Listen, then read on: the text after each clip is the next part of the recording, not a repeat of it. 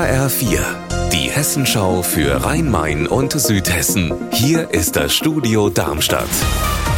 Mit Mike Markloff. Hallo. Solidaritätsprotest der Beschäftigten beim Autozulieferer GKN Driveline in Offenbach.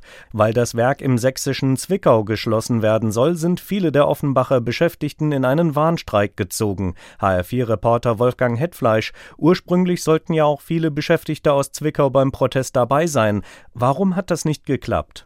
Weil in der vergangenen Nacht, die ganze Nacht wohl verhandelt wurde. Jedenfalls haben sich die Leute aus Zwickau dann eben entschlossen, lieber dort zu bleiben bleiben, dort Druck zu machen. Das heißt aber nicht, dass hier nichts los gewesen wäre. Es sind rund 500 Leute, sagt die Polizei, hier vor den Verwaltungssitz gezogen vom Werk. Das ist quasi direkt nebenan, um dann nochmal deutlich zu machen, wofür sie hier eintreten. Nämlich dafür, dass das Werk in Zwickau erhalten bleibt und auch dafür, dass das Deutschlandgeschäft insgesamt erhalten bleibt. Und das heißt eben, auch die Arbeitsplätze in Offenbach sollen bleiben.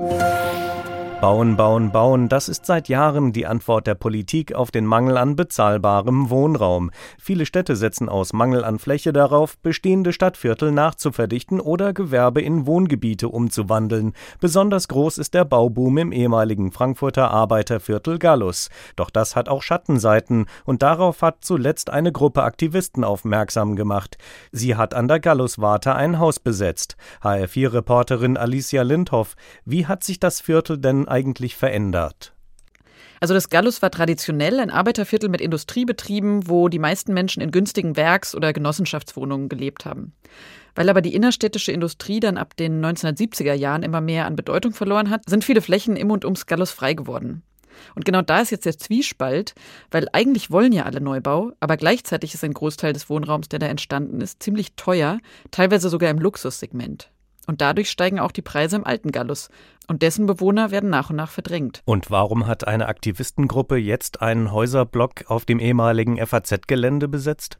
Der Gruppe geht es natürlich einerseits um symbolischen Protest gegen die Verdrängung ärmerer Bevölkerungsschichten aus der Stadt. Sie nutzt das Haus aber auch tatsächlich ganz praktisch, denn aktuell leben dort 30 bis 35 wohnungslose Menschen. Unser Wetter in Rhein-Main und Südhessen. Sonne und Wolken begleiten uns in den Abend hinein bei aktuell 4 Grad in Linsengericht Großenhausen im Main-Kinzig-Kreis. Ihr Wetter und alles, was bei Ihnen passiert, zuverlässig in der Hessenschau für Ihre Region und auf hessenschau.de.